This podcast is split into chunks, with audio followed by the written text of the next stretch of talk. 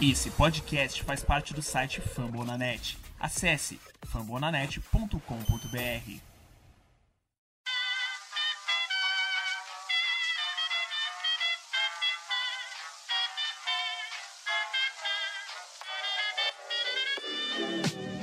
Mais uma rebatida forte. E ela tá fora daqui! Uau!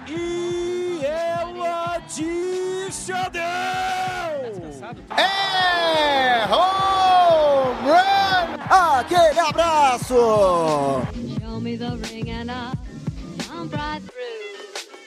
Fala fã de beisebol, chegando com rebatida 124. São 124 edições do seu encontro semanal para falar de beisebol, para falar dessa liga que a gente tanto ama. Hoje eu, Natan Pires, lá do Gigante do Beisebol, seu, seu âncora, para falar sobre beisebol, substituindo o Filipeta que tá cansado e tirou aquele dia hoje para dar aquela descansada. E como diria o Felipe Martins, para falar de beisebol, eu não estou sozinho. Comigo aqui o homem que tá de técnico novo, tem um professor novo lá em San Diego, mas o cardeal nesse podcast, o Padreco, Vitor Salviano, seja bem-vindo, a casa é sua. Bom dia, boa tarde, boa noite, boa madrugada, querido ouvinte do Rebatida Podcast, né? Boa noite ao Natan e ao. Boa noite ao nosso convidado, né? Eu não vou furar aqui, dar spoilers, mas é um prazer fazer um, um programa com vocês, né?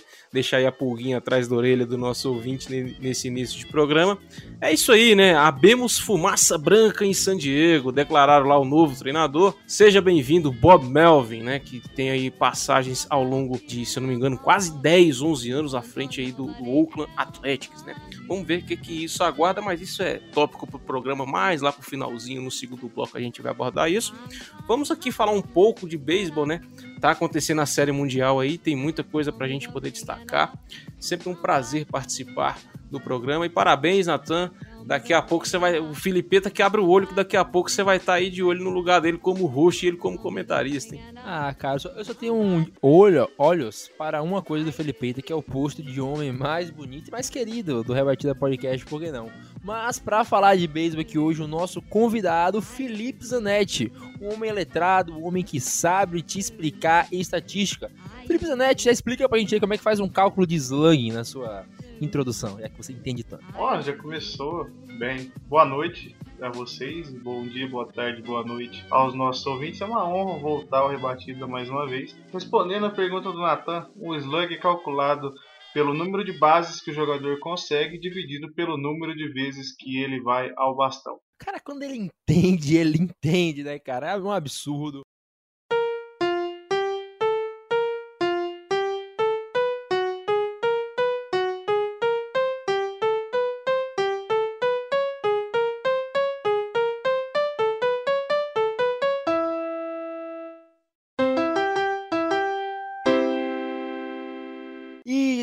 E acompanha a rebatida, acompanhe também o show antes do show, que fala cobre todo aquele pipeline dos jovens que ainda não chegaram às ligas. É claro, os podcasts de franquia.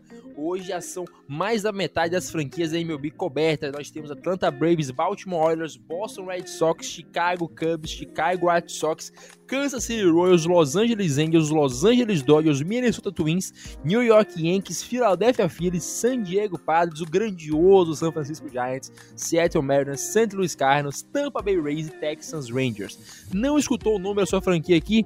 Fica o convite porque você pode ser a voz da sua franquia. Aqui no Rebatida Podcast a gente é o, junta né, todo mundo para falar de tudo, mas pode ter um específico da sua franquia para dar aquela escutada e ficar a par dos assuntos do seu time.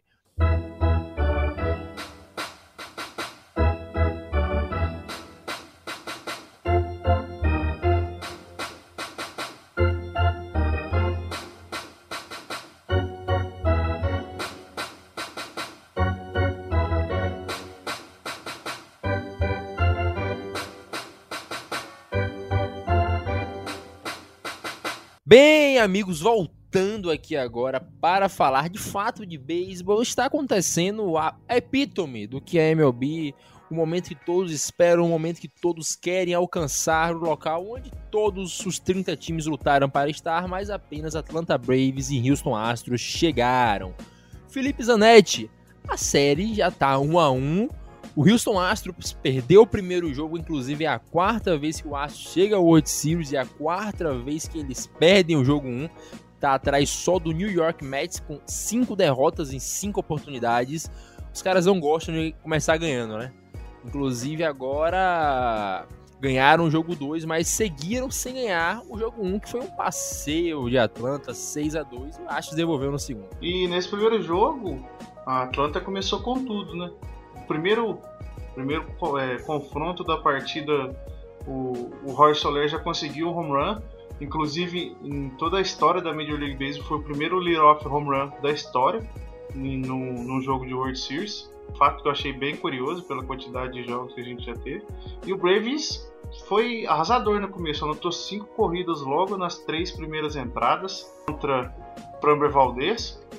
E o Astros até teve ali seus brilharecos, teve sua produção ofensiva ali no, em momentos isolados, mas no, eu queria destacar o bullpen do, do Atlanta Braves também. Precisou entrar muito cedo na partida devido à, à lesão do Charlie Morton, a gente vai falar um pouquinho mais já já, já e jogou seis entradas e dois terços e cedeu só duas corridas. Então, um ótimo desempenho do, do bullpen de, de Atlanta também. É, Salviano, a gente viu na transmissão, né, que eu e Zanetti fizemos, que o Jorge Soler foi bem criticado por alguns sobre ser lead-off. Mas a escolha dele vem se pagando. Ele tá até agora nos dois jogos da série rebatendo 40% com OPS de 1400. Ok, são dois jogos, não levam OPS, eles estão a série, então poucos jogos. Mas fato é, jogou muito bem e começar ganhando é sempre bom, né? O jogo que o Atlanta ganhou o home run dele para abrir o placar logo como lead-off foi algo importantíssimo. E a Atlanta já mostrou, tendo maldição ou não, que os Astros não ganham o primeiro jogo, que não tem nada a ver com isso. Foram lá, ganharam e mostraram que essa série vai ser dura para o time de Houston, que era apontado como favorito antes de começar. Eu mesmo não apontava que seria fácil para Houston, não, né? Mas eu, eu acho que é um jogo muito equilibrado. Muito equilibrado. Apesar do, do, do Astros ter um, line-up bem explosivo, né? Tirando talvez ali o Maldonado. De resto, todo mundo tem condição de chegar lá e rebater, né? Eu já não, não, não, enxergava muito isso no Braves ao longo da temporada, mas até o Natan no último programa pôde me corrigir isso, né? Trouxe as informações do line-up do Braves do, que os caras vêm correspondendo e, e, jogando bem no ataque, ofensivamente. A, a série vem se provando que não vai ser definida talvez aí antecipado, né? Eu acredito que Cara, eu acho que isso vai pegar jogo 7, sim. Não, vejo esse acabando antes, porque são dois times bem parelhos, equilibrados, apesar de que o, o Houston Astros teve uma campanha melhor na temporada regular, talvez passou com mais facilidade ao longo da, da sua caminhada nos playoffs. O Braves já sofreu um pouquinho mais, tanto contra o Brewers quanto tanto contra o, o, Dodgers, né, que era o grande favorito, que era talvez aí o principal time da MLB. Uma série que, que, vem surpreendendo, né? O, o, Braves conseguiu pegar um, um, um mando de campo lá no, no, estado do Texas, né? E agora vai para casa, vai tentar vencer as suas partidas em casa para tentar encerrar isso, né? Não acho que o Astros vai vender barato suas, suas derrotas jogando na, na Geórgia, vai querer recuperar tempo perdido em casa. E eu tô ansioso para ver o que, é que vai acontecer a partir do, do terceiro jogo, né? É isso aí, cara. Como é importante você ir lá e pegar essa, esse mando, principalmente num time forte como o Astros, né? A gente viu que o Braves foi alinhado de duas formas diferentes. Um jogo foi o Jorge Soler como lead-off, outro dia foi o Ed Rosário, que não correspondeu no segundo, ele passou em branco, né? Na posição de lead-off. Então talvez a gente veja o Soler voltando a ser esse layoff no jogo 3. Mas fato é, o jogo tá, como diriam os mais velhos, o jogo tá estudado, o jogo tá brigado. E agora a série vai para três jogos lá no estádio da Geórgia, né? Os jogos estão começando todos no mesmo horário, mas vai ser lá em Atlanta. E a gente já vai ter o Garcia abrindo contra o Anderson lá. Então, o jogo tá 1 a 1 volta para Atlanta e acho que Zanetti, o momento para os Braves conseguir avançar um pouco na série, como fizeram contra o Dodgers, ganharam jogos e fizeram a gordurinha. Agora, quando você volta para casa, volta com a série empatada, como aconteceu na última série. Se ganha dois jogos em casa e volta para Houston 3 a 2 é o mundo perfeito para eles, né? Concordo e espero que a gente vá para um jogo 7 e de preferência que o jogo 7 tenha 25 entradas. Só isso que que eu acho que é bom pontuar. Eu espero que, que se estenda o máximo possível. Assim, eu acho que esse próximo jogo muito importante, o Ian Anderson é um, um menino que subiu ano passado e desde que subiu vem sendo extremamente dominante. Nessa temporada ele está com ERA de 2.25 nesses playoffs em 12 entradas. Ano passado, se eu não tiver errado, ele passou mais de 25 entradas sem ser decorridas também em playoffs. Cedeu uh, só contra o Dodgers na, na NLCS. Eu acho que é um cara muito bom, um cara que sempre foi um prospecto de elite e tem tudo para ser o desequilíbrio dessa partida. Embora que eu, ache que o, o Luiz Garcia também é um bom arremessador. Na minha opinião, o Luiz Garcia deveria ser o novato do ano na Liga Americana. Esquece esse negócio de Adolis Garcia, que é o cara que não chega nem 30% em base na MLB, não tem o direito de ser candidato a um título do, do novato do ano. Mas enfim, o, o, Braves e vai ser um confronto que eu acho que de pitchers que está sendo diferente do que a gente viu. Lineup do Braves mesmo no primeiro jogo o, todos os nove jogadores titulares tiveram pelo menos uma rebatida no, no jogo 1. E o, o lineup do Houston também, no, nesse segundo jogo, só é, seis jogadores, é, sete jogadores, perdão, dos titulares também tiveram é, rebatidos. É uma, uma série que, que, embora alternados, os ataques estão aparecendo mais que os pitchers. E, e, nesse terceiro jogo eu acho que vai ser o contrário.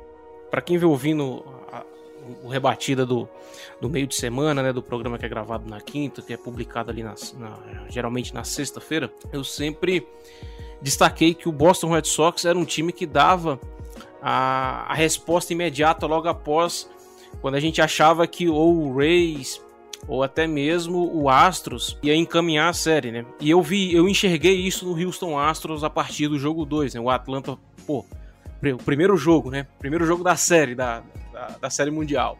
O jogo em Houston, né? Pô, a torcida lá, o estádio lotado. A gente viu a quantidade de fotos que vazaram. Uma coisa muito linda. Parabenizar a torcida do Astros por isso. E, e, e, o Braves foi lá e jogou um, um balde de água fria em todo mundo, né? Enfiou 6 a 2 cara. E isso é para assustar, né? assusta. Então, se o time não tem um psicológico muito forte, um mental, a gente, no, no, nosso futebol a gente fala muito isso, né? Força mental, você tem que ter poder mental, não sei o quê. E isso faz diferença sim. Se você tem um jogador novo, jovem, que não tem esse tipo de experiência, ele vai sentir. E o Astros é um time que tem jogadores calejados, né? Tem jogadores que já tem um, o seu anel, o anelzinho no dedo aí já, né? De, de, de campeão. E deu a resposta no jogo 2. Foi lá e enfiou 7, né? perante sua torcida. E quem sabe, vamos, o, jogo de, o, o, jogo de amanhã, cara, não tem como a gente cravar, pô, o Braves vai estar tá fazendo a estreia em casa, os caras do, do Astros podem estar, tá, pô, vamos devolver a mesma coisa que eles fizeram com a gente. Primeiro jogo, vão jogar pressão para cima dos caras. Porque se o Astros vence o jogo de amanhã, ele já empurra 2 a 1 um, o jogo na Geórgia. A gente sabe que a torcida do Braves é uma torcida que joga junto com o time e tudo. Mas, cara, é, é World Series, né? E o Braves faz tempo que não vai. Como será que a torcida vai reagir? Vai conseguir jogar junto? Então, cara, vai ser um jogão o jogo de amanhã. Talvez possa aí já dar fortes indícios do que pode acontecer. Eu espero um jogo muito disputado, muito parelho. O Zanetti destacou a questão dos pitchers. E a gente só tem que desfrutar, né? Desfrutar, agradecer. Quero até trazer um. Eu acho que os, os, nossos fãs já estão sabendo disso, né? Mas um fato, eu não estava sabendo, ultimamente eu não pude acompanhar tanto a Série Mundial como eu pretendia. Mas o nosso, o nosso chefinho, o senhor Danilo Batista, ele trouxe informação no grupo do, interno do Rebatida, né? A ESPN aqui no Brasil vai transmitir o, o, o jogo 5, né? Que é o terceiro, da, o terceiro da série lá na Geórgia, no horário nobre aqui no Brasil, né? E, e transferiu o jogo da NFL para Fox Sports. Então o Sunday Night, o Sunday Night Football da, da NFL, eles rebaixaram o canal, né? Desceram pro pro Fox Sports para poder transmitir um jogo da Série Mundial. Cara, e isso pra gente aqui no Brasil, que gosta do beisebol, isso é uma coisa muito grande. A gente tem que destacar isso, cara. A gente tem que bater palmas pro, pro, para o que a ESPN fez e nós, torcedores do beisebol, que curte o esporte, temos que dar a resposta. Participar com as hashtags. Ajudar o pessoal na transmissão, seja lá qual comentarista for, qual narrador for. A gente sabe que tem muitos que preferem um, outros que preferem outros, mas a gente tem que apoiar, porque, cara, eles estão tirando um jogo da NFL que é o jogo do horário nobre, que é o jogo principal do domingo, que só acontece aquele jogo. É óbvio que a audiência da NFL, seja de qual jogo, vai ser maior do que o, do, do, da Série Mundial, mas eles estão prestigiando o beisebol, né? Colocaram o beisebol em primeiro lugar, a final do beisebol em primeiro lugar. Então eu queria destacar isso aqui e tirar o meu chapéu pro que o grupo Disney aqui no Brasil fez, né? E a gente isso tem a gente tem que informar, né? É, é uma coisa muito forte para nossa comunidade, né? A gente é pequena, a gente está crescendo, somos uma comunidade unida, sem ego, sem egoísmo. É claro que a gente tem as pessoas que a gente é mais próximo, mas todo mundo é muito junto, não tem briga, não tem nada na nossa comunidade. Então a gente tem que aproveitar esse momento, curtir bastante, participar, porque, cara, repito, eles estão tirando um jogo da NFL do principal canal aqui no Brasil, estão transferindo para o Fox Sports para a gente poder assistir a final do esporte que a gente ama. Engraçado, Saviano, eu não via beisebol na época, mas se eu não me engano, tenho quase certeza que em 2016 Uh, no jogo 7 de Chicago Cubs e Cleveland Indians, eles também fizeram isso. Porque eu lembro de ter ficado puto na época por, por essa mudança, mas pô, foi um jogo 7 de uma série que foi espetacular, muita coisa histórica envolvida. Então é compreensível. Agora não, agora. Maior jogo da história. Hum, jamais. Uh... Agora, jogo 5, atitude sensacional dos caras, muito bom. Cara, a World Series ela te conta coisas magníficas. Se o Atlanta Braves vier a ser campeão, todo mundo vai lembrar, né, Zanetti, do que o Charlie Morton fez jogar com a perna quebrada, cara. Arremessar, você falou, 96 milhas pra gente. Como é maravilhoso poder ver essas histórias sendo escritas, depois contá-las. Cara, foi um, um, negócio muito surreal que o Morton fez. Ele jogou, voltou pro montinho com a fíbula quebrada, conseguiu um strikeout no Rossell Tuve e o último arremesso que ele fez antes de sair do montinho foi uma bola rápida 96 milhas por hora. Isso sem. Assim, quem, não sei se alguém já quebrou a perna, eu não quebrei, mas eu imagino que não, você não consiga apoiar o seu pé de apoio, apoiar seu pé no chão para andar. Agora você imagina para fazer o movimento de um arremesso, cara. É um, é um negócio muito surreal que, o que o Morton fez.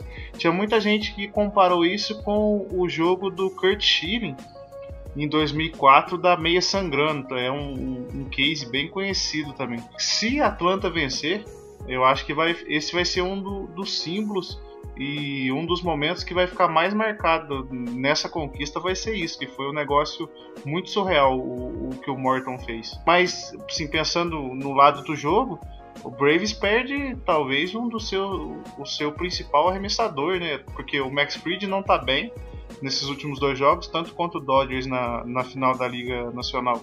Tanto esse primeiro esse jogo 2, né? Esse primeiro jogo dele na World Series. Então, eu acho muito bom jogador, mas não tem o status de, de ser o ace. Então o Morton acaba sendo um desfalque muito importante. Ainda mais que é uma série que a gente que tá projetando e bem a fundo, né? No, ele jogaria em teoria, o jogo 5, né? Então, o, o Bryce Nitker vai ter que pensar em outra estratégia para esse jogo também. E salviando aquele ditado cair e cair atirando, ele faz sentido agora, né? Porque o Charlie Morton caiu, mas caiu em grande estilo. Eu acho que talvez o que ele fez repercuta em quem quer que seja que o substitua, ou que ele eventualmente não irá jogar por conta da lesão, a tentar, ao menos em espírito, entrar motivado para fazer um bom trabalho, né? que é World Series é, tudo acho conta. Que a palavra que define isso é isso, né? Que você acabou de falar. A série mundial, né? E a gente tem que pontuar um, uma coisa importante. Existe jogadores egoístas que querem jogar independente se tem condição ou não. É porque, sei lá, ou não confiam em quem vai substituir ele, ou por, por algum orgulho, alguma coisa. Não foi isso que aconteceu com, com o Morton. Eu acho que a decisão deixaram ali com ele. Mas uma coisa que eu vi, que eu achei legal, que o Travis Darno, que é o catcher do Braves, ele falou, né, que, pô, ele decidiu ficar para que o seu colega pudesse ter mais algum tempo para se preparar para poder entrar. É claro, toda vai ter gente que vai questionar, pô, mas o time perdeu, que não sei o que, mas cara, olha o, olha o espírito do que nem o Zanetti falou, o cara tava com dor, velho. Você acha que o cara tava sentindo dor? E a gente sabe como é importante o pitcher ter equilíbrio, o pitcher precisa do seu pé também. É claro que a, a parte principal é ali o seu movimento, a sua mecânica, mas cara, ele, ele se sacrificou pelo time. E isso é muito bonito, isso toca no coração dos seus companheiros. A gente tem que jogar pelo cara, o cara machucado jogou pela gente para poder preparar para o seu substituto poder se preparar um pouco mais, aquecer seu braço e tudo, vamos jogar um, um, algo a mais pelo cara, velho. Ele não vai poder jogar, então vamos jogar por ele, velho, porque ele tá fora. Agora esquece das finais, né? Isso é uma coisa louvável. A gente tem que tirar o chapéu e, cara, isso é o que a gente espera de um jogador profissional desse nível, de que é um líder, né? No momento que o time, entre aspas, estava precisando e tudo, ele decidiu, pô, mesmo machucado, falar, e outro, ele podia piorar a situação, hein? Já pensou se ele piora? Então, assim, é, ele tem uma carreira pela frente. Ele podia muito bem pensar, pô, já tô lascado aqui, manda o outro entrar, porque se eu ficar eu posso piorar, posso agravar a minha lesão e. e não, não, e eu tenho, tenho mais alguns anos pela MLB não quero, não quero prejudicar minha carreira. E ele não, ele pensou no time, pensou nos seus companheiros, pensou. A gente se sacrificou o ano todo para poder estar tá aqui, a série mundial, cara. Eu vou fazer isso algo a mais aqui, vamos ver o que é que acontece. E foi bem, foi bem. Então a gente tem que tirar o chapéu. E, é, cara, isso faz o nosso esporte algo especial, né? Olha o que, que o cara fez, velho. E depois mencionaram, pô, dói perder o Morton. O Zanetti trouxe aí, né? Pô, era um cara que tava contando num jogo ali na frente. Faz diferença. Mas, cara, o que ele fez, você pode ter certeza que os seus companheiros agora vai, vai jogar mais ainda pelo que ele pôde fazer por eles, né? Pô, vamos, vamos, vamos dar a vida pelo cara porque ele deu a vida dele por nós, né? O cara jogou machucado e pensou na gente. E eu acredito nisso, sim. Não sei se isso vai poder fazer um diferencial. Não é isso que vai fazer o Atlanta Braves ganhar ou o Astros perder mas com certeza os jogadores do, do Braves vai entrar mais uma unidade, mais coeso, né, entre, entre eles. É isso aí, cara. Como você falou, eu concordo inteiramente que você vai jogar pelo cara. O fator emocional, ele pesa bastante. Você pode falar que você pode acreditar que é besteira, mas eu me digo que você tá errado. Uma das grandes coisas que falaram sobre o ano sensacional que fez o Giants, tentando encontrar qual foi o segredo, foi de fato preparo psicológico que o time vinha tendo, o time investiu muito nisso, e o Kepler é um dos caras que mais pesava e mais acreditava nesse tipo de coisa, né? Então a gente vê que está bem preparado e quando o jogo acabar, saber entrar no próximo jogo esquecendo o último algo que o Astros fez e fez muito bem. Você foi amassado em casa no primeiro jogo chegou no segundo novamente em casa e passou por cima. O Astros conseguiu fazer isso contra o Boston Red Sox quando a situação virou a favor deles e trouxe de volta. Não deu chances para o White Sox jogar. E a gente sabe que o Astros é aquele time que ele nunca tá morto. E se tu deixar ela, ele passa por cima, né? Então o fator psicológico é algo que você tem que levar muito em conta nessa série.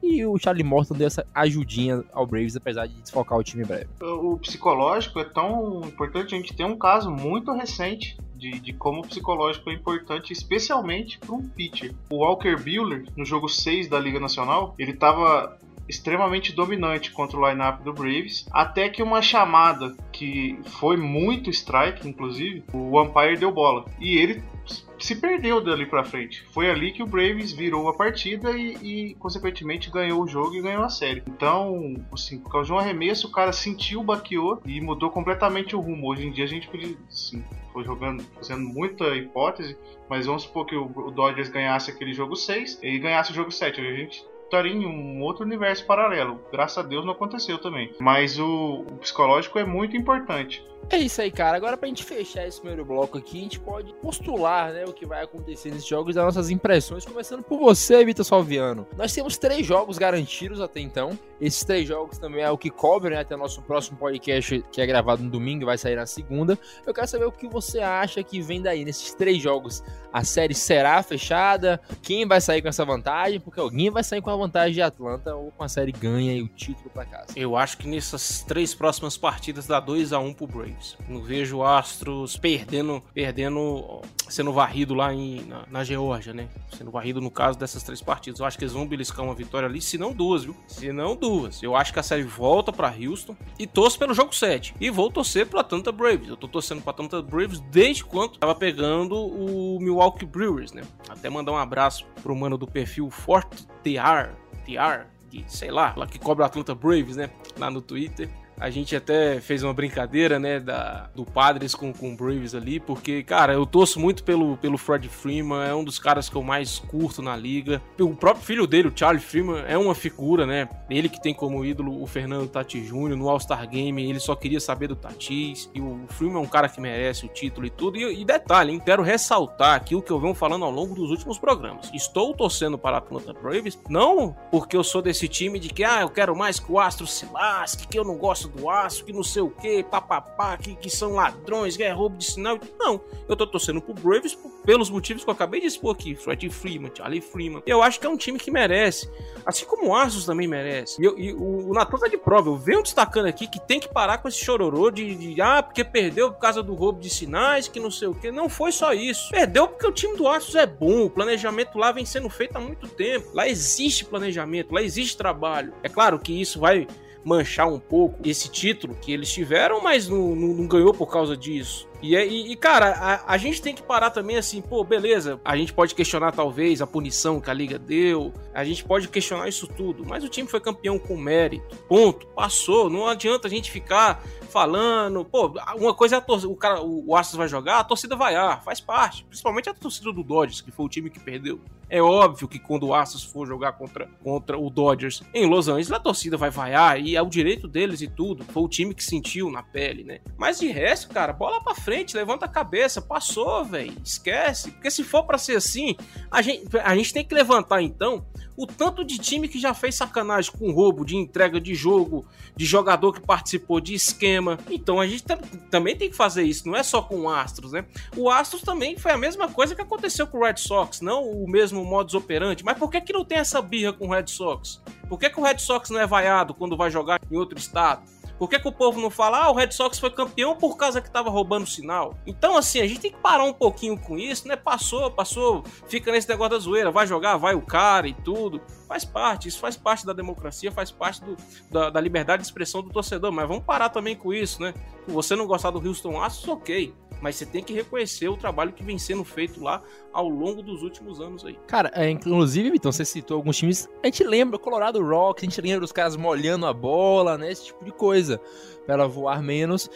E, cara, todo time já, teve uma trapaçazinha. O time do Astros é um time sensacional, um time muito bom, um time muito bem preparado. Ninguém briga por tantos anos assim. E agora, né, depois de tudo, eles estão vindo com aquele sangue no olho para ganhar sem o sinal, para provar que eles conseguem ganhar. Coisas que eles, eles não precisam mais provar que eles são bons, o Rossello Altuve principalmente, mas eles estão nessa de ganhar e com sangue no olho para ganhar nessa net. São três jogos aí. Você acha que a série acaba? Você acha que a série volta como para Houston, caso você ache que volte?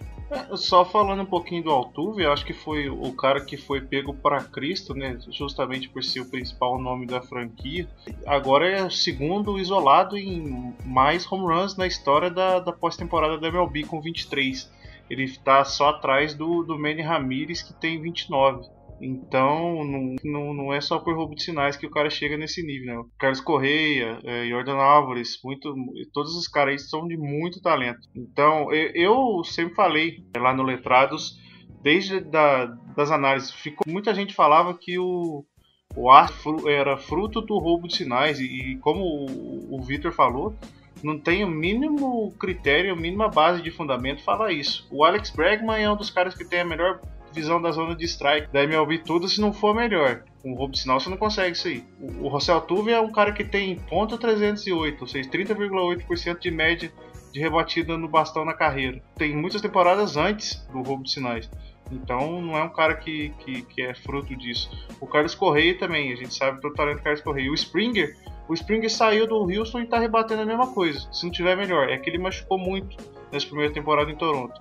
Então, associar a qualidade e o talento desse time apenas pe pelo roubo de sinais é ser muito leviano e um pouco até hipócrita. Mas desses, desses próximos jogos, eu, eu, eu também acho que vai ser 2 a 1 um para alguém. Se for pro, apostar, eu acho que vai ser 2 a 1 um pro Braves. Eu acho que o Braves volta com uma vantagem para a série em Houston, mas eu acho que é muito improvável que essa série não volte para Houston. Eu vejo que vão ser dois jogos, é, três jogos muito disputados, como estão sendo, sem favorito definido.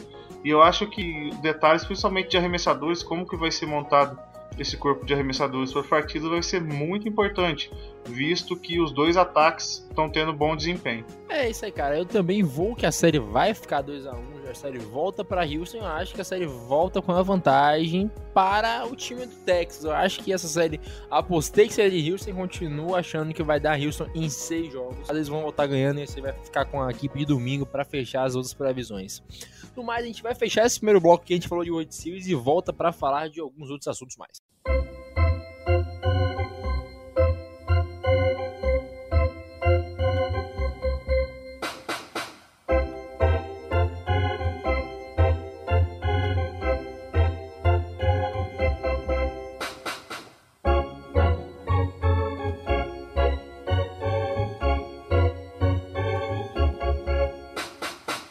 Chegando aqui para o segundo bloco, a gente vai falar de algo que sempre dá polêmica, sempre tem torcedor puto, tem gente irritada e tem gente feliz, é claro, que é o meu caso agora, que são as indicações e as premiações da MLB até agora. A MLB ainda não soltou a, os seus premiados, mas algumas revistas já começaram a fazer isso e a gente já tem uma lista de premiados que saiu. A gente começa falando sobre os indicados, alguns prêmios bem importantes da liga. A gente começa falando sobre Luva de Ouro Felipe Zanetti. A gente já tem os indicados da Luva de Ouro, hein? Você tem a lista aí? Então, Zanetti, a lista, a gente começa falando sobre a Liga Americana. Na primeira base, nós vamos ter uma competição entre Vladimir Guerreiro Jr., Yuli Gurriel e Matt Olson, que eu acho que essa esse bastão, esse Silver Slugger, não tem como fugir de Vladimir Guerreiro, né? Não tem como, né? O, o, Guerreiro é um dos dois principais candidatos a MVP. Ele chegou no potencial que todo mundo esperava dele quando ele era o prospecto número um do beisebol. É um cara que conseguiu assimilar a average, é um, um problema que ele estava tendo nos últimos anos. Conseguiu potencializar toda a força no bastão que ele tem com os home runs. E é um cara de, de extrema qualidade chegando em base, né? Um cara com uma visão da zona, da zona espetacular, fez o que se esperava dele. Um cara que é extremamente completo no bastão e mesmo a Wilson fez uma temporada muito subestimada. A maioria dos jogadores que vão bem em Oakland normalmente são subestimados e num ano normal muito provavelmente o prêmio seria do Wilson, mas como a gente teve esse ano surreal do, do Guerreirinho, não tem como não ser dele. Vitor Salviano, você que, assim como eu, é um homem que ama a América Latina, ama os nossos, os nossos latinos, né? Que assim como nós somos latinos, gente, brasileiro é latino, viu? Tem uns caras que acham que não é. Você vai de Vladimir Guerreiro também e fecha essa unanimidade aqui do Rebatida Podcast? Esse Nathan gosta de uma polêmica, viu? mas, mas, é isso aí mesmo. Apesar do brasileiro não se considerar latino, o Brasil faz parte sim. A gente tem que. Eu me considero latino e todo quem me conhece sabe, principalmente no beisebol, eu gosto muito de jogadores latinos e tudo, procuro acompanhar as ligas. Mas, cara, acho que foi justo essas três, essas três seleções aí. O Yuli Gurriel fez um ano também espetacular. O Zanetti destacou e você destacou o ano do Guerreiro, mas o que o Gurriel fez também, eu acho que merece essa lembrança, né? Matt Olson a gente não precisa nem comentar, é como o Zanetti destacou, os jogadores lá em Oakland parece que se, se fosse em outro lugar, talvez olhariam com mais carinho, né? São três nomes, cara, sem brincadeira, eu acho que das posições que, que a gente teve aí, na, pelo menos na Liga Americana, eu acho que é a mais como é que eu posso dizer? Talvez equilibrada nos três nomes, mas não tem como o prêmio não ficar com Vladimir Guerreiro, né? O ano que esse cara fez, brigando lá em cima na questão dos home runs contra o Shohei Otani e tudo, não tem como. Vai, isso vai ficar, vai, vai, com justiça, vai ficar com, com o Guerreirinho. Evita Salviano, continuando com você, nós vamos para a segunda base da Conferência Americana, que está sendo disputada entre Marcos Simeon, Osser Altuve, DJ LeMahieu e Roger Polanco. Cara, eu acho que o Marcos Marcos Simeon ele entrou falando: é, eu preciso de um contrato novo. E eu acho que Silver Slugger é dele também. Não tem como não dar ele bater o recorde de home runs segunda base. O meu voto vai para Marcos Simeon. Cara, concordo com tudo que você falou. É claro, a gente tem que analisar a temporada, né? Ele fez por onde. Vai ser aí uma, um dos grandes nomes livres no mercado, né? Que a galera vai cair em cima para contratar. Tô em dúvida se eu fecho com você ou se eu fico com o Altuve, viu? Porque José Altuve também é um cara que, vou te contar, viu, cara? É um cara que, que vem jogando muito também, tem, tem seu talento. Mas vai, o Simen, tô, tô com você, fechei. Marco Simen. Felipe Zanetti, quem volta deputado? Eu não tenho dúvida, não. Para mim é o Simen. Inclusive, o Simen contratou o Scott Boras como seu agente, então quem quiser contratar ele nessa próxima free vai ter que abrir a carteira com gosto, porque a gente sabe que que tiver fotos em dicionário, na palavra mercenário vai estar a foto do, do Scott Boras. Então, ele fez fez o que um cara em anos de contrato precisa fazer, que é debater como um cara de elite. E ainda, é, não que isso influencie no Silver Slug, mas foi o melhor defensor da posição. É, o melhor não, mas um, um, um, grande defensor na posição de segunda base também. É, a gente chega lá já já para falar dos defensores indicados na Gold Glove. Mas agora, outra unanimidade, Vladimir Guerreiro e Marco Sims foram escolhidos aqui como unanimidade até agora, ambos jogadores do Blue Jays. E a gente vai para a terceira base, que é onde vai acabar essa dominância do Blue Jays aqui, que vamos ser Rafael Devers, José Ramirez e Kyle Seager brigando por esse prêmio. Felipe Zanetti, sua opinião, eu já adianto que eu fico com o garoto lá de Boston, Rafael Devers, que fez um ano, um playoff espetacular. Eu fico com ele para levar esse Silver Slugger para casa, lá pro Fenway Park. Cara, essa eu achei uma disputa muito apertada. Eu vou discordar, eu prefiro o, o José Ramírez. Os números deles foram muito parecidos, só que o, o do, do José Ramírez foi maior. É um cara que chegou um pouquinho mais em base, é, tiveram o mesmo slugging, a average do Darius foi um pouco maior, mas o, o José Ramirez teve 27 bases roubadas no ano e o, o Rafael Devers teve só 5. Além disso, o José Ramirez sofreu só 13,7% de strikeout e o, o Devers sofreu 21,5%. O BAPIP, que é a, a average dos jogadores em bolas colocadas em jogo, do José Ramirez foi 25,6% do Devers 30,7%. Do Ramirez foi abaixo da média ou seja, indica que ele teve um pouco de azar. Então, por pequenos detalhes, eu fico mais com o Ramires. É isso aí, nós temos nossa primeira divisão aqui né, na votação. Vitor Salviano, você vai fazer um empate triplo ou vai ter esse voto de Minerva para desempatar e decidir nosso Silver Slug do Rebatida Podcast?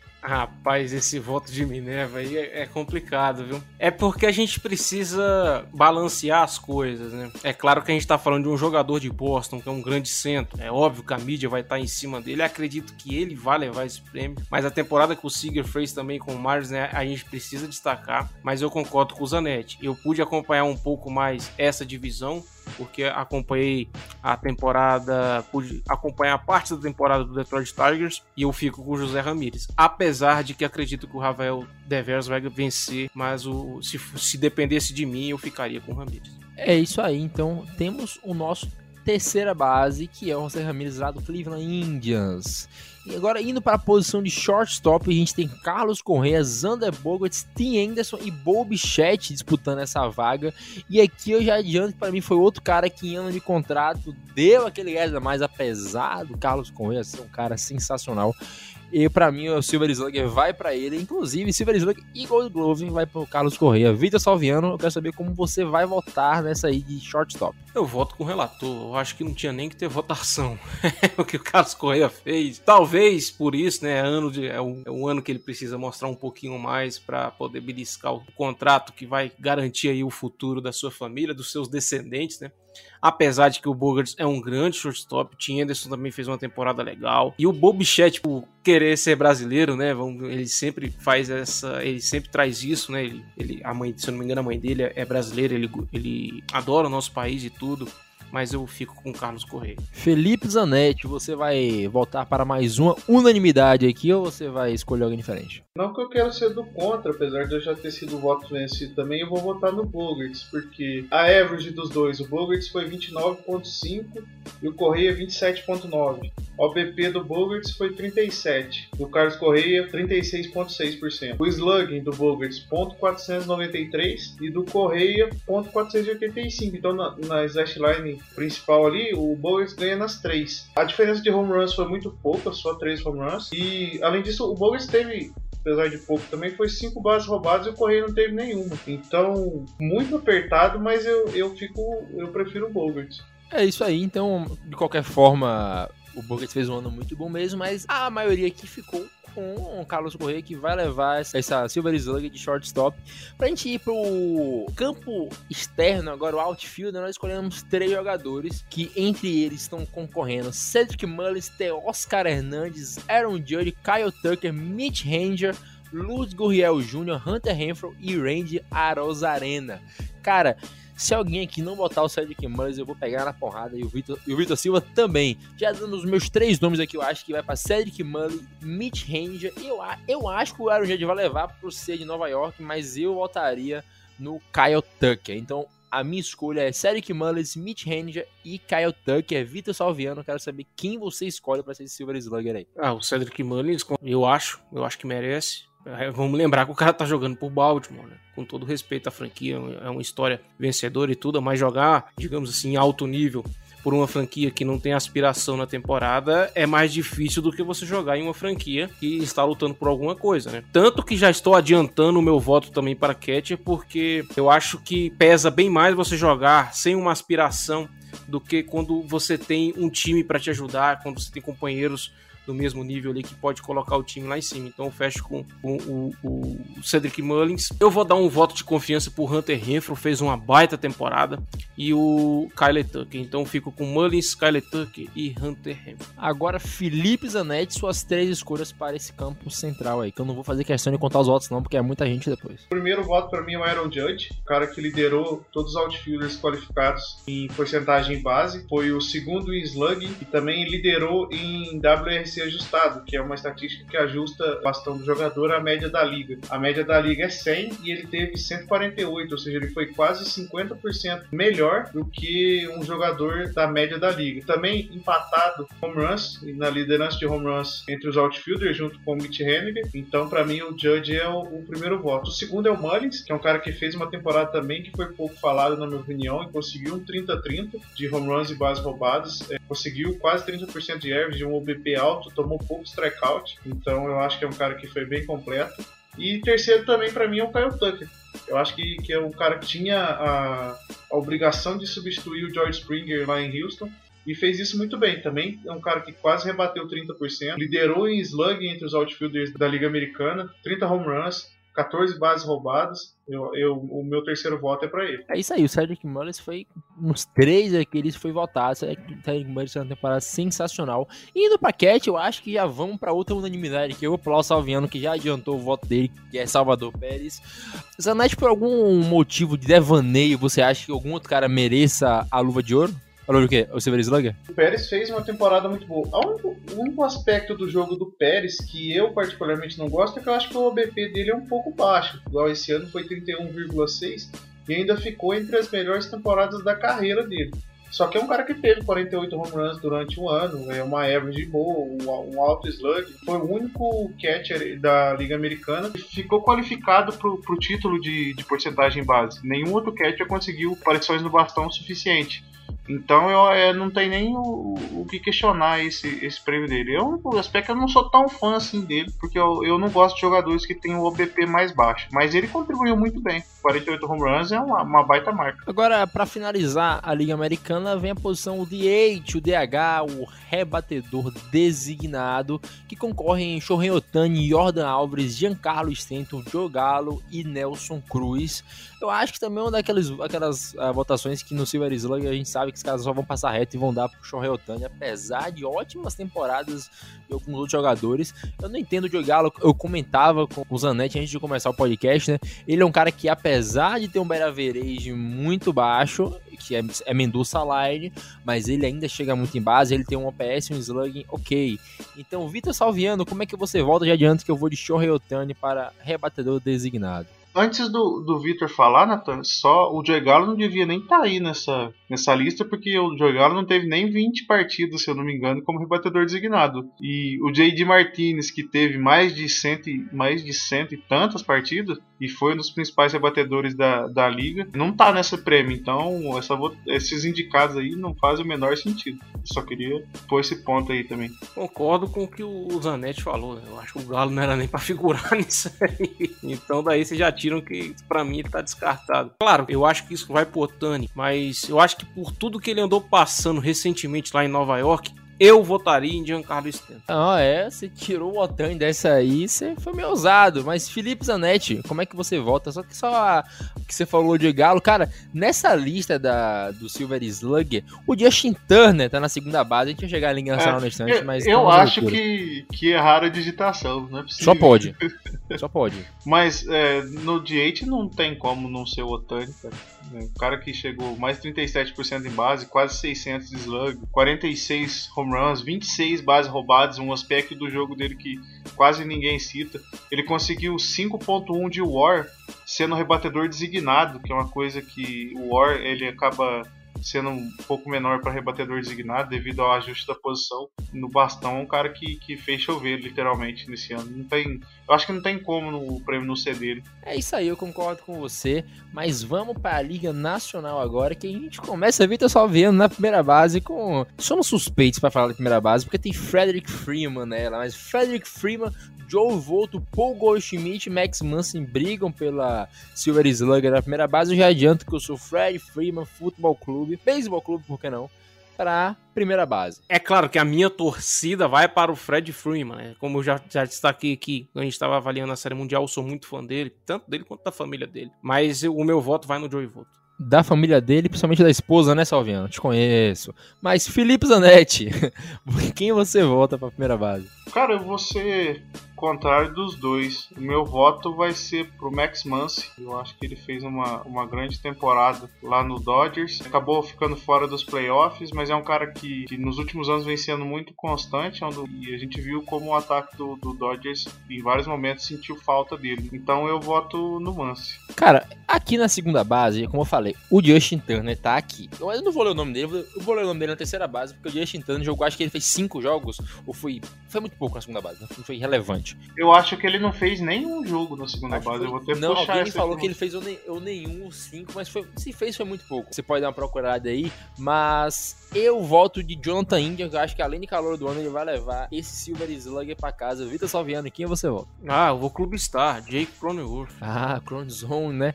Felipe Zanetti, Cara, eu voto no Índia também. Acho que ele fez uma, uma baita temporada, um do, do, dos principais candidatos a novato do ano. É um cara que, que conseguiu ir bem em todas as facetas do jogo. Se o Turner, o Trey Turner, tivesse elegível para a segunda base, com certeza o prêmio era dele, com, com, uma certa sobra. Mas como ele não está elegível, eu fico com o Índia. Ah, inclusive eu queria falar aqui por que raios a MLB não botou ele como segunda base. Eu acho que tipo, ele deveria ser segunda base nessa, nessa votação.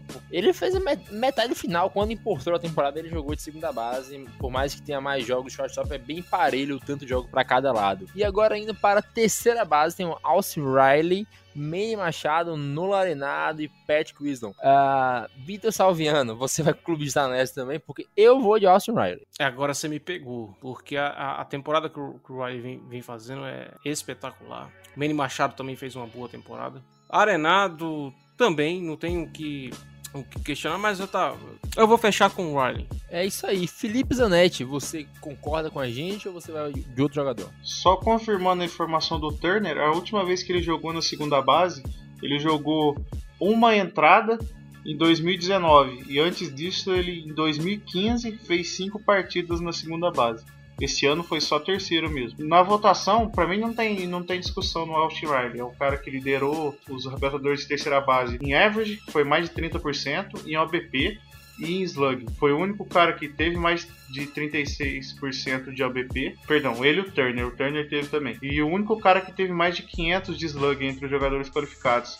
Foi o segundo em home runs da posição, foi o primeiro em corridas impulsionadas, foi o segundo em corridas anotadas, então hum, eu, eu fico com o Riley. Agora a gente vai chegar na votação aqui que talvez seja a mais complicada da Liga Nacional, porque Fernando. Você não precisa nem pedir meu voto. É, eu ia falar, Fernando Tati Jr., Brandon Crawford, Trey Turner e William Adams, que fez um ano muito bom também. Agora, Fernando Tati Jr., ele fez um ano espetacular. Brandon Crawford, ele fez um ano espetacular. Brandon Crawford, ele foi o segundo jogador da liga com maior verage em, com jogadores em posição da corrida foi líder de tudo que ele podia ser líder no time dele. Então, o Trey Turner também fez um ano espetacular, ele foi o líder de average da liga. Cara, foi um ano muito bom dos três jogadores. A gente já sabe que Vitor Salviano vai a Fernando Tati Jr. e eu vou de Brandon Crawford. Foda-se, eu vou de Brandon Crawford aqui, o clubismo falar mais alto. Então, Felipe Zanetti, vai caber a você de decidir, porque eu e Vitor Salviano somos votos contáveis nesse esquisito. Cara, deu vontade de votar no Turner só de pirraça. Não, brincadeira. Eu votaria no, no Tatis, cara. Eu acho que é um cara que teve mais de 600 de slug. É, no WRC ajustado, que foi aquela estatística que eu trouxe, ele foi 156, ou seja, ele foi 56% melhor que o jogador da média da liga. Ele foi o segundo em WAR da posição, mesmo com 130 jogos, ou seja, perdeu 32 jogos ainda ficou com 6.1 de WAR. É um cara que, que melhorou a visão da zona de strike dele, teve mais walks esse ano teve 42 home runs, o líder isolado da posição, com mais de 10 de vantagem para o segundo colocado. Foi o, o, primeiro também corridas impulsionadas, teve 25 bases roubadas, então eu, eu, eu, nesse desempate eu vou ficar com o Tatis. Mas baita temporada também do, do Crawford, eu acho que foi uma, a melhor temporada da carreira dele. Uma temporada do Turner, que foi batting champ, então vários nomes ali no topo, a disputa de alto e, nível. E detalhes, Anete, ele lesionou o ombro e mudou a sua mecânica de rebatida. Ele é sensacional, Vitor Salviano. Os caras são hater. O cara que é hater do Tati Júnior, assim como o cara que é hater do Mahomes, ele já morreu por dentro, que fique claro aqui. Mas agora vamos para o campo externo, né? O outfielder, Juan Soto, Nick Castellanos, Bryce Harper, Brian Reynolds, Adam Duval, Jess Winker e Tyler O'Neill disputam os prêmios de Silver Slug. Eu já adianto que eu vou de Juan Soto, Bryce Harper e Adam Duval. Felipe Zanetti, como você vota? É, pra mim o Bryce Harper é indiscutível, MVP da liga, na minha opinião. Maior slugging da liga americana, segundo maior OBP, é average de 30.9, 35 home runs no ano. Então, pra mim, ele ficou a primeira vaga. O segundo é o Menino de Ouro, que é o Juan Soto. Para mim tem tudo para ser a, a, cara da MLB junto com o Tatis no próximo, nos próximos anos chegou 46,5% em base esse ano. Jogador com mais walks na liga. Com, com certa folga. Muitos dizem que é, é a reencarnação do Ted Williams, né? e eu não duvido. Para mim é um dos caras que eu mais gosto de assistir. Além do Cubs, eu, eu, um dos poucos jogos que eu paro para assistir. Assim, não que eu, que eu gosto de assistir bastante, mas um que eu faço questão de assistir é do National só para ver o Juan Soto. Em terceiro, eu vou votar no Brian Reynolds que eu acho que é um cara que teve mais de 30% de average, teve mais de 500 de slugging e ficou meio escondido ali no Pittsburgh Pirates. Eu acho que é um cara muito bom. Teve um 2020 péssimo, e voltou a rebater o que a gente espera. O, o, o, dado interessante do Reynolds é que em todos os níveis de carreira dele, ele sempre bateu mais de 30%, com exceção do ano de 2020, que foi um espaço amostral minúsculo. Eu acho que é um cara que, que vai ser um, um build block do, do, do Pirates pro futuro. Agora, Vitor Salviano, você vai como? Soto, Harper e Duval. Olha só, voltamos igual aí que agora prêmio catcher. Buster Pose, Will Smith, Helmuto ou Omar Narvaez. Eu já digo que se alguém voltar em qualquer outro que não seja o Pose, isso aqui vai virar um, uma zona de guerra. Porque o Pose liderou em quase tudo, exceto home run que ficou 5 atrás do Will Smith, mas de resto o Pose fez uma temporada sensacional. Pose esse que rebate acima dos 30% na carreira. Um abraço. Felipe Zanetti, você que é hater dos meus times, vota em quem? Não sou hater não, pô. Eu acho que a disputa foi bem apertada também. Em certo momento da temporada eu achei que o Pose ia ganhar com certa sobra. No fim o Smith deu um aperto, mas não tem como o prêmio não ser do Pose. É um cara que chegou quase 40% em base, teve 499 de slug, ou seja, quase 500, 30% de average. Não tem muitos home runs, mas é, isso é, é o de menos. Eu voto no Pose. Maior war da liga também entre os cast. Vidas 9 anos, tá feliz aí, tá rindo com o nosso furacão. Você vota em quem aí pro pra Ah, eu vou no Armar Navaz, né? Brincadeira. Ah, não tem como não ir no, no pose, pô. É o melhor catcher da Liga Nacional. Aí é muito bom escutar a lucidez desse homem e a gente vai para pitcher. O Yama Marks, Max Fried, Jacob DeGrom e Merson Bulgaro. Já adianta que o DeGrom jogou quase nada, velho. Acho que ele tem 30 at-bats, os, os outros têm 55. Ele tem muito at-bat a menos que os caras, não deveria estar aí, se machucou. Apesar de ter rebatido muito, ele rebateu quase 50%, ele não vai ganhar porque ele não tem jogo suficiente para isso. Eu vou de Yama que ele teve acho que 9 rebatidas impulsionadas, se eu não me engano, e bateu home run. Então, como o do Pitt a gente nivela muito por baixo, eu vou de Herman Marques para Silver Slugger, Vitor Salviano, que é um grande fã dele, né, Vitor? Ah, no, no, Herman Marques, tá doido, tem, não tem como fugir dele não.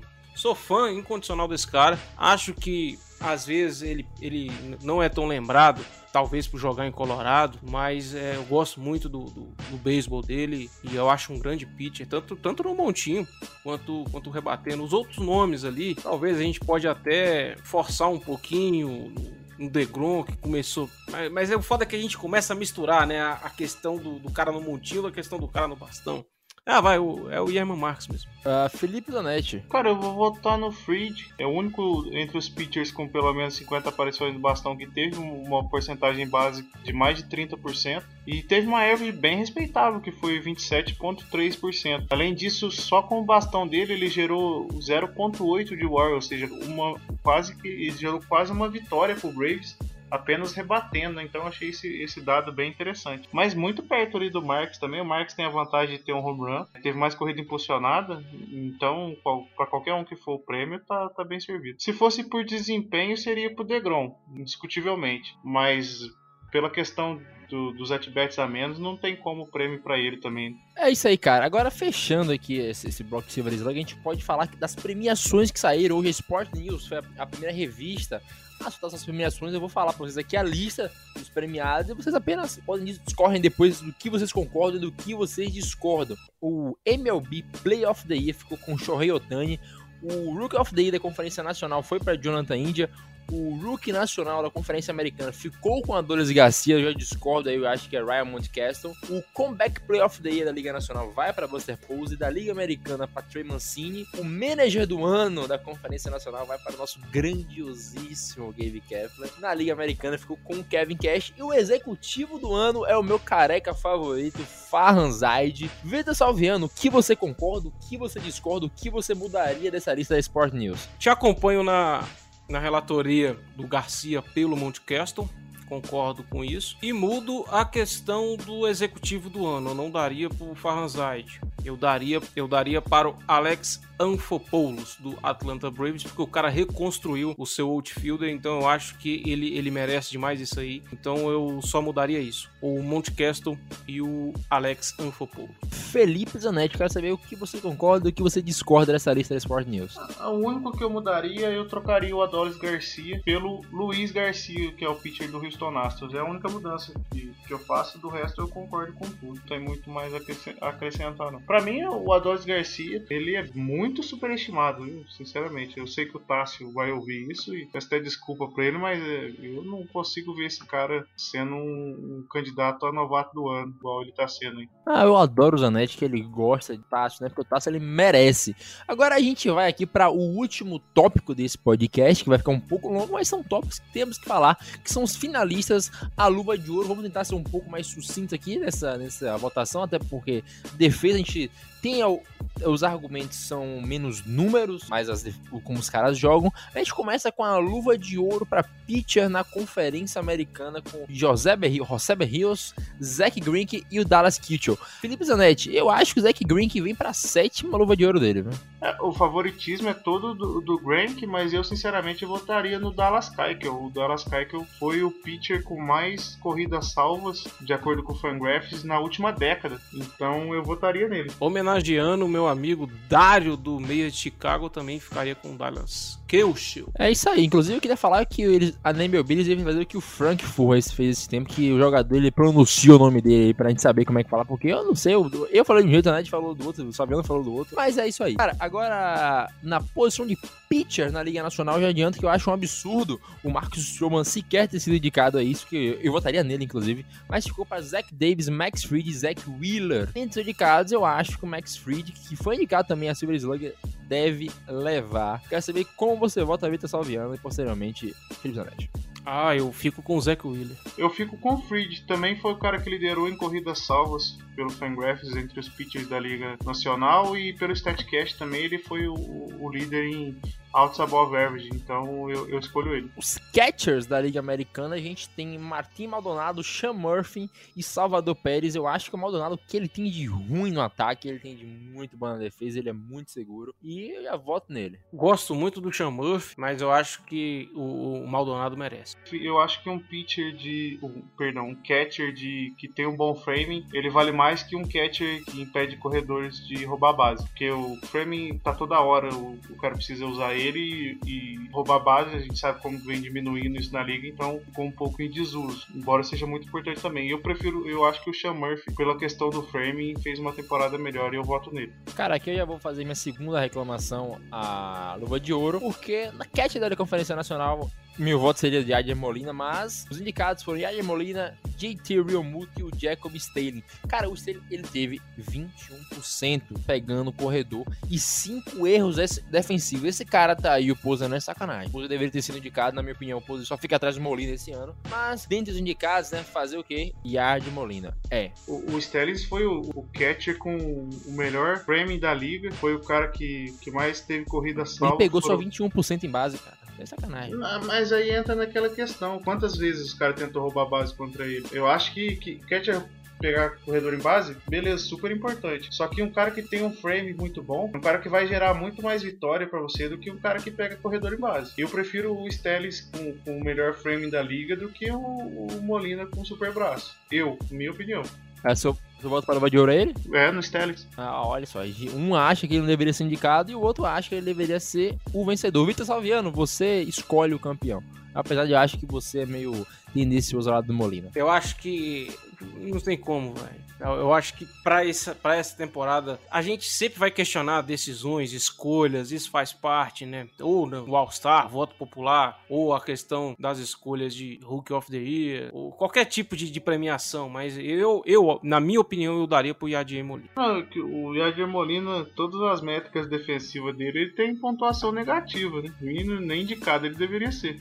Ele tá ali porque ele é o, o concurso, né? Desse prêmio. E ele é o maior vencedor da Lua de Platina da história, ao lado do Nolarenado. Cara, já indo pra primeira base, a gente tem na Conferência Americana Yuli Gurriel, Matt Olson e Jared Walsh. Eu fico de Matt Olson pra ser o meu luva de ouro, Felipe Zanetti. Concordo. Matt Olson o melhor defensor da, da posição, acho que na MLB toda ali. Tem, tem alguns outros caras muito bons, o Freeman, o Rizzo, mas é, é, eu votaria no Rizzo, mas só que eu não sei em qual liga. O Rizzo passou muito tempo no Cubs e muito tempo no Yankees nessa temporada, então eu, ele acabou ficando fora das duas votações, mas é um cara que eu gostaria de incluir como menção honrosa. Desses que foram indicados, eu voto no Olson. Já indo para a conferência americana, como falou, o Rizzo não foi indicado nenhuma das duas, tem Freddie Freeman, Paul Goldschmidt e Max Muncy, o Goldschmidt, eu vou ficar com ele, apesar de amar o Fred Freeman. Para mim, o o time do Carlos em si foi um time muito bom defendendo tanto outfield como infield, então eu vou de Paul Goldschmidt. Eu também fico com o Goldschmidt. Eu também. Esse vai ser, esse vai ser unânime. Indo para a segunda base da Conferência Americana, a gente tem David Fletcher, Whit Merrifield e Mark Seaman. E eu fico com um cara lá de Kansas City, eu vou de Whit Merrifield. E você, David Eu voto no Seaman, é o cara que liderou tanto em outs above average, tanto em corridas salvas na posição, então não tem muito o que questionar o prêmio para ele. É, eu também fico com sim. Ele vence essa votação e a gente indo para a segunda base da Conferência Nacional, Ozzy Alves, Tom Edman e Colton Wong, Wong, né? E eu acho que é o Ozzy Alves, cara, pra vencer isso aí, porque o infield do, do Atlanta Braves também é outro infield sensacional. Falei do Cardinals, tem que falar do Atlanta Braves agora. Vou estar diferente. O meu time defensivo do ano, praticamente inteiro, é dos Cardinals. Na segunda base vai ser pro, pro Edman também. É, eu acompanho o Zanetti. Eu acho que o que o Edman vem fazendo na linha defensiva ali. Cardinals tem um time muito defensivo, né? Defensivamente é um dos mais fortes que tem. Eu fico com ele. Cara, terceira base, a gente chega com Matt Chapman, José Ramirez e Joey Widow nessa disputa. E eu fico com o Matt Chapman, que inclusive foi minha bold prediction para MVP, hein? Que relongei feio. O Matt Chapman tem condição de estar tá ali brigando para ser um dos melhores defensores da liga entre todas as posições, né? Teve 17 outs above average e teve é, 10 corridas salvas, então também é inquestionável o prêmio para ele. Ambas lideraram a Liga Americana entre os terceira base. Para a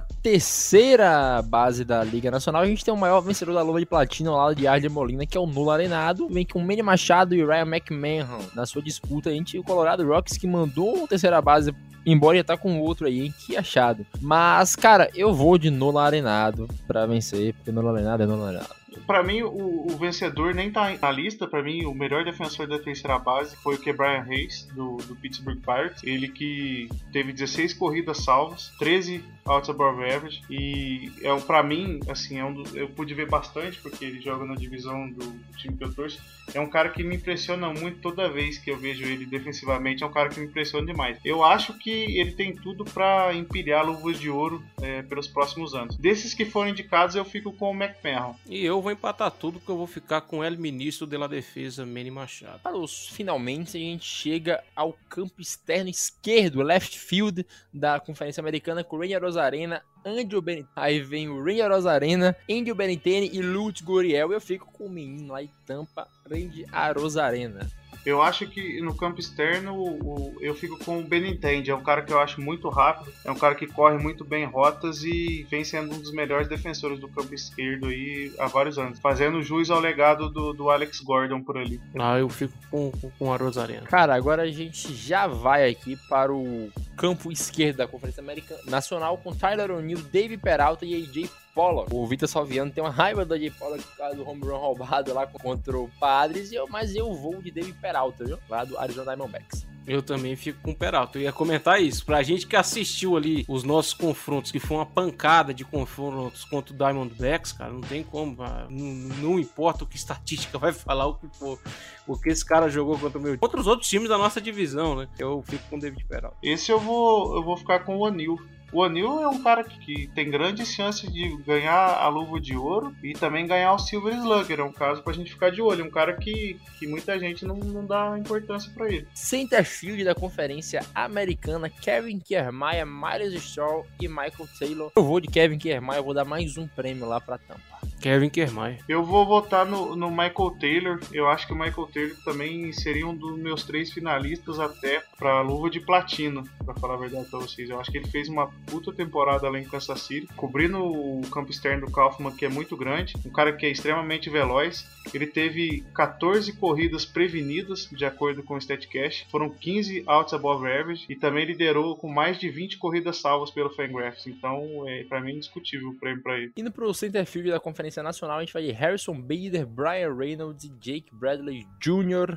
Vida Salviano, eu vou de Harrison Bader. Eu vou de Brian Reynolds. Eu fico com o Bader também, acompanho o Nathan.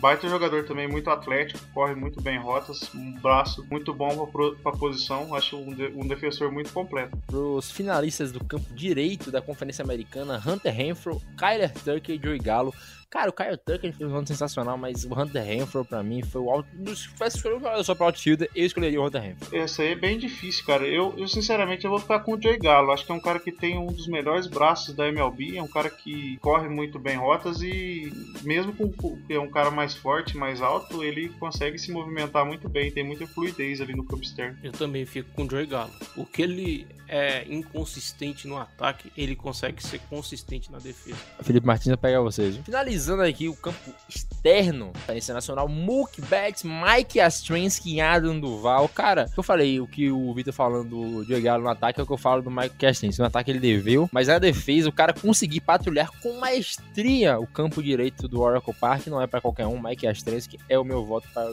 Gold Glove. Na luva de ouro, um nome que eu senti falta nessa posição foi do, do Avisail Garcia, que teve bom, um, um bom ano, mas de, dentre os, os, que foram indicados, eu fico com, com o Yastrems. E as Tremens também. Concordo. Yas. Que beleza. Ai, meu coração se enche de alegria agora. Ah, que beleza.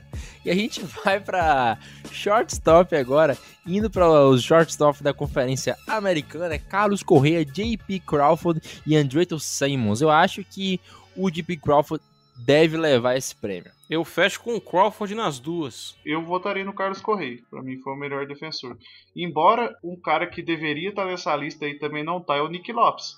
Nick Lopes é um cara bem subestimado, de- deveria, já foi roubado na luva de ouro da segunda base no ano passado e esse ano está sendo roubado de novo novamente na, na eleição esse ano para shortstop. Para mim foi o melhor defensor da posição. Mas entre os candidatos eu fico com o Correia. Indo para o prêmio que eu, eu vim falando, o vencedor desse prêmio desde o primeiro rebatido do ano, né, Vitor Salviano? A gente vai pro shortstop da Liga Nacional, que é disputada entre Brandon Crawford e não tem mais disputa, pelo melhor.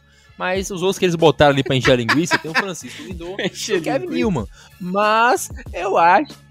Pra encher a linguiça, eles tiveram que botar. Tem que indicar dois, né? Tem que indicar mais dois, é. Faz parte do negócio, mas eu acho que o Brandon Crawford é incontestável. Pra mim, o Brandon Crawford é luva de platina, meu amigo. O Brandon Crawford é uma temporada impecável na defesa. Que homem. Mas como volta, cidadãos? É, como eu falei, eu fico com o Crawford na americana e na nacional. Eu acho também que um cara que, que deveria estar nessa lista aí é o Nick Armed. O Nick Armed foi o único jogador da Liga Nacional na posição de shortstop que fez mais de 100 jogadas fora da zona de cobertura dele como shortstop é o cara que fez um dos caras que mais fez jogadas e que mais cobriu terreno de acordo com, com o StatCast. Mas como ele não tá, eu vou votar no, no Crawford também, mas meu voto seria no, no Armed.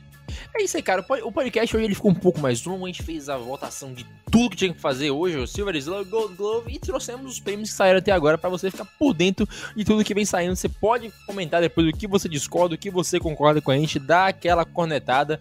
Mas eu sempre digo uma coisa: se me xingar, eu vou xingar de volta, porque aqui é poucas ideias. No mais, eu queria agradecer a cada um de vocês que, que escutou até o final. E Vitor Salviano, por favor, meu querido, já aproveita a sua fala pra lançar sua despedida. Não, queria destacar que o Nelson Cruz ganhou o prêmio Roberto Clemente, né? Um prêmio importante aí também que a gente não chegou a destacar. Queria fazer essa, essa menção aí, merecido demais o Nelson conseguiu essa vencer, né? O prêmio Roberto Clemente, que é um prêmio dedicado aí às ações sociais fora do campo do que os jogadores podem fazer para ajudar suas comunidades, sejam na cidade que eles atuam, na MLB ou na cidade natal dos caras ou em outro, outro país, outra cidade, né? Então queria destacar isso aí que eu acho que valia, va- vale a pena a gente trazer. E destacar aquilo que eu falei lá no início do programa, né? O Padres tem um novo treinador, Bob Melvin, que passou aí algumas temporadas treinando o Oakland Athletics.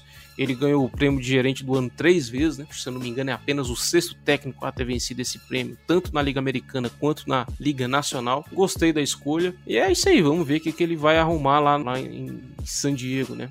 E no mais, é isso aí. Felipe Zanetti, foi um prazer ter você aqui como nosso convidado hoje. Apareceu aí reserva de luxo, como falavam do Santiago lá no filme Gol. Então você apareceu muito bem, meu querido. É sempre um prazer gravar com você. Eu que agradeço mais uma vez o convite. Estou sempre, sempre que eu- puder, eu quero participar. E pode me chamar que, que, eu, eu quero participar mais vezes. Agradecer também ao nosso ouvinte por ter chegado até aqui com a gente. Agradecer vocês dois também pelo ótimo papo. Sempre bom falar de beisebol com pessoas do, de alto nível e alto gabarito, igual Vossa Senhorias. E também fazer um jabazinho. Eu tenho um perfil no Twitter que é o Beletrados e lá a gente também faz um podcast sobre beisebol. Então depois que você escutar esse rebatida lá, esse rebatida, corre lá no nosso perfil que, que vai ter mais conteúdo sobre beisebol para vocês. E Vitor Salviano, como, eu nem preciso falar, né? Que é um, sempre um prazer gravar com você. A gente já gravou muito podcast, não dá nem pra contar. É sempre um fiel a- amigo, irmão, camarada. É, e não só rebatida, né? Gigantes, padres, futuros gigantes. Várzea. Também, também. Tamo aí junto nessa aí, nessa empreitada aí, meu amigo. Prazer compartilhar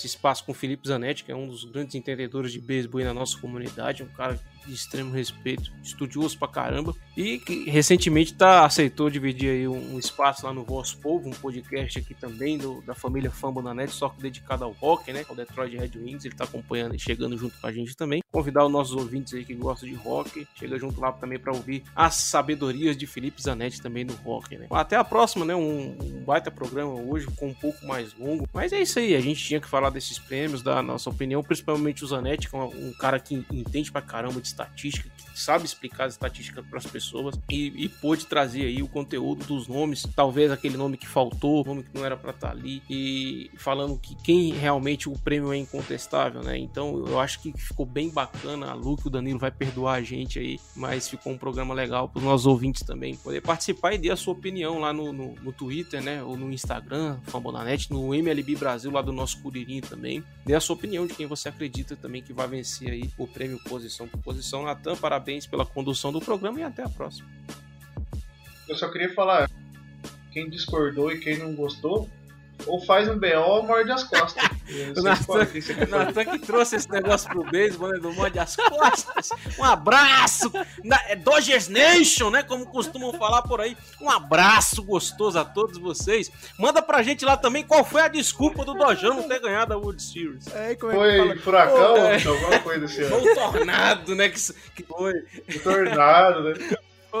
Nunca, nunca, é o time, né? nunca é o time, nunca, é mérito do outro time também. É, é sempre, é, sempre algum problema. É o roubo de sinal, ou é o tornado, ou é, algum, é alguma coisa. Né? Até o próprio Thiago Cordeiro, no, no grupo do Rebatida Podcast, ele mandou um áudio lá, né? Pô, o World Series aí chegando e tal. O Dodgers podia estar tá lá, mas aí véio, começou as desculpas, lesões e não sei o que, e plá, plá, plá, e não pagou o dízimo na missa, e... Ah, meu amigo. e choveu na Califórnia. Eu só, eu, só tenho, eu só tenho uma pergunta pra fazer pro. É o vulcão que ia entrar em erupção e ia dar terremoto na Bahia e começa as suas teorias. Tem uma pergunta pra fazer a Dodger Nation. Cadê os caras? Cadê os caras que é o líder? Cadê os caras? Cadê os caras da World Series? Que dia o Max Scherzer joga aí na Series? Um abraço gostoso aí, a, a torcida Blue Crew lá de Los Angeles. Né? Ai, cara, um abraço gostoso. Levem na zoeira, pelo amor de Deus. A gente zoa todo mundo aí. O Vitor Salviano tá com a cabeça cheia de zoeira já. Virou um pouco de vaza no final, mas é isso aí. O beijo, uma diversão pra todo mundo. Resenha faz parte. E até o próximo podcast. Um beijo, um abraço e tchau.